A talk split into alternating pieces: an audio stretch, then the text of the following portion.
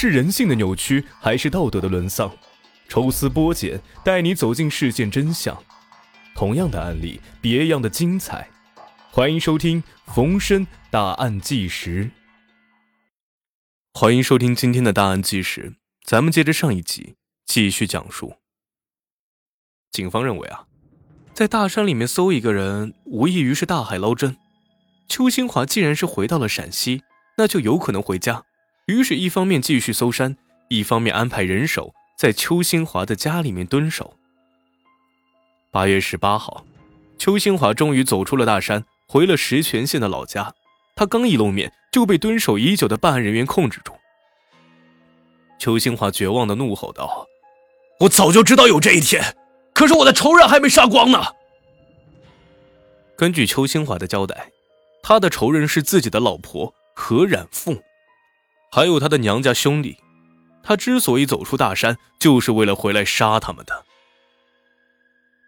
年轻的时候，邱新华一贫如洗，长得个头还不高，差不多一米六五，没有人愿意嫁给他。当然，邱新华也有优点，他能说会道，还看了不少闲书，一顿忽悠，竟然俘获了何冉凤的芳心。邱新华说道：“啊，何冉凤当年也是村花级别的美女。何染凤的娘家兄弟。”嫌弃邱新华贫穷，不同意两个人结婚，于是将邱新华打了一顿，逼他离开何染凤。这也是邱新华将他们视为仇人的原因。邱新华也算是个文化人，决定用法律来维护自己的权益，于是他将娘家人给告了，理由是干涉婚姻自由。最终经过调解，邱新华成功娶到了何染凤。邱新华呢，虽然是农村人，但并不擅长干农活。他一直认为自己能成大事儿，最佩服的人就是韩信。从一定的意义上来说，邱新华和农村的环境格格不入。他空有远大的抱负，却不肯脚踏实地的干活，导致生活一直是挺贫困的。到了二零零六年，邱新华已经四十七岁了，依然是一事无成。在五月份的时候呢，邱新华和妻子在石泉县逛街的时候，遇到了一位白胡子老汉。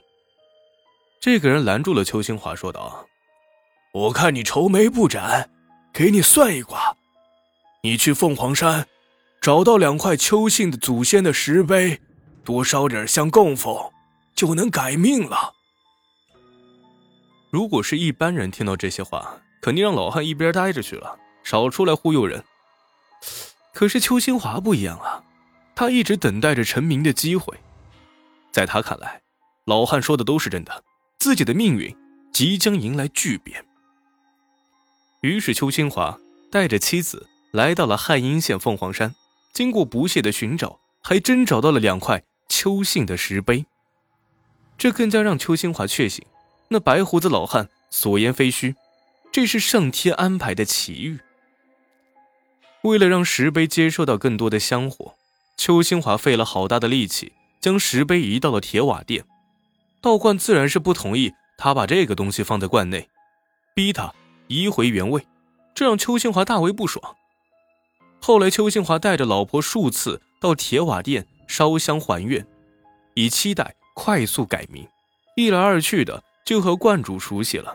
他还请熊万成给他算命。邱新华被捕之后，信誓旦旦地说道：“啊，他亲眼看到老婆和熊万成偷情，为此还怀疑女儿不是自己亲生的。”其实，邱新华的精神真的出了问题。经过办案人员的调查，何冉凤和熊万成根本就没有关系，他所看到的全都是自己幻想的。当然，精神病人不可能承认自己有病，邱新华自己也不例外，他坚持认为。自己的老婆出轨了，为此他血洗了道观进行报复。邱新华落网之后，一再的强调自己是受害者。如果有法律能制裁第三者，那他就不用亲自动手杀人了。邱新华的表现很符合偏执性精神病人，他只相信自己幻想的。经过鉴定，邱新华的两个女儿都是亲生的。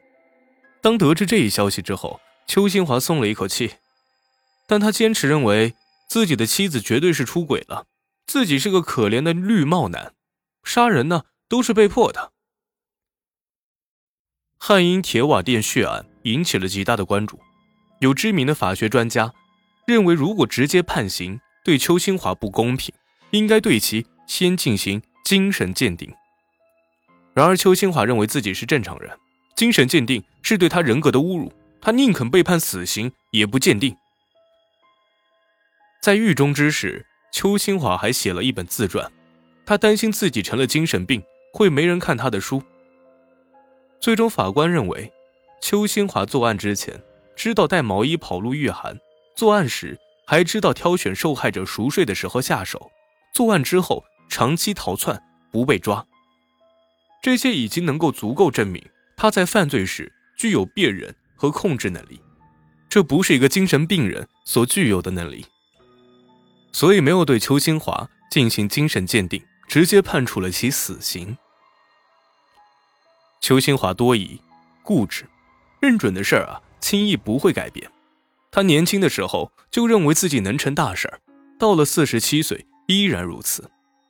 他怀疑妻子不忠、出轨道士，即使警方调查却无此事，他依然认为妻子不道德。这种性格多疑的男人真的太可怕。精神病人呢，怎么能像邱新华这样，既在乎尊严？又坚持自己是绿帽男，还能在狱中写自传，也算是杀人犯中的奇葩。无论是什么原因，杀了这么多人，都是罪不可赦的。